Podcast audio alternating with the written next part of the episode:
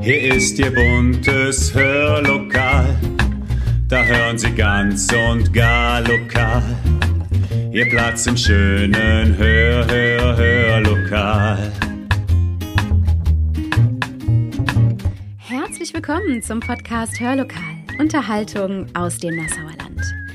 Wir begeben uns heute wieder einmal in die wunderbare Sagen- und Märchenwelt des Nassauer Landes und sind heute am Mühlbach, genauer gesagt zwischen Karsdorf und Bogel.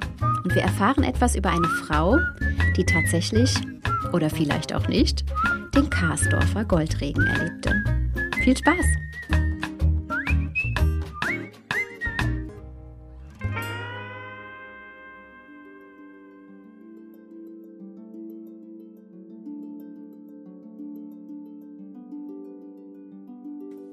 Der Karsdorfer Goldregen.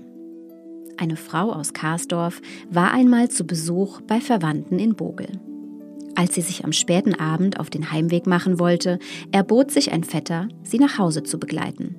Danke für das Angebot, aber das ist wohl nicht nötig, lachte die Frau. Ich kenne den Weg und es ist ja auch nicht weit. Aber bald ist schon Mitternacht, warnte da der Vetter. Neumond ist's und stockdunkel draußen, und an der Sandkaut, da ist es oft nicht recht geheuer. Doch die Frau hörte nicht auf die Vorhaltungen des Verwandten, lachte ihn aus und machte sich beherzt auf den Weg. Es war tatsächlich sehr dunkel draußen, und als sie das Dorf mit seinen Lichtern hinter sich gelassen hatte, konnte die Frau nicht einmal mehr die Hand vor Augen sehen. Sie lief langsam und vorsichtig den vertrauten Weg entlang, konnte aber nicht verhindern, dass sie öfter im Acker landete. Das verdross sie jedoch nicht, denn sie hatte ein fröhliches Wesen. Wenn sie wieder einmal in einer Ackerfurche stecken blieb, lachte sie nur, schüttelte den Kopf und stapfte wieder zurück auf den Weg. Schließlich erreichte sie die Sandkaute. Da begann ein Wind zu wehen, dass die Sträucher sich bewegten und sie mit ihren Ästen streiften. Überall im Gebüsch rumorte es, es raschelte hier und kruschelte da. Ja, die nächtliche Heimkehrerin meinte plötzlich sogar ein Wispern und Pispern um sich herum zu hören.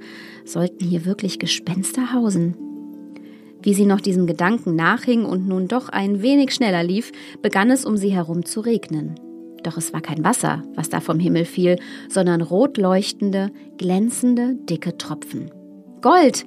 Es regnet Gold, rief die Frau, und wie das Sterntaler Mädchen hielt sie ihre Schürze auf und fing den unerwarteten Schatz darin. Dann rannte sie, so schnell es die Dunkelheit zuließ, nach Karsdorf, stürzte ins Haus und rief ihre Familie herbei, um das Gold vor ihren Augen auszubreiten.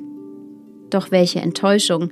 Es war gar kein Gold, das da aus der Schürze fiel, sondern glühende Kohlen, und die hatten sogar schon ein großes Loch in den Stoff gesenkt.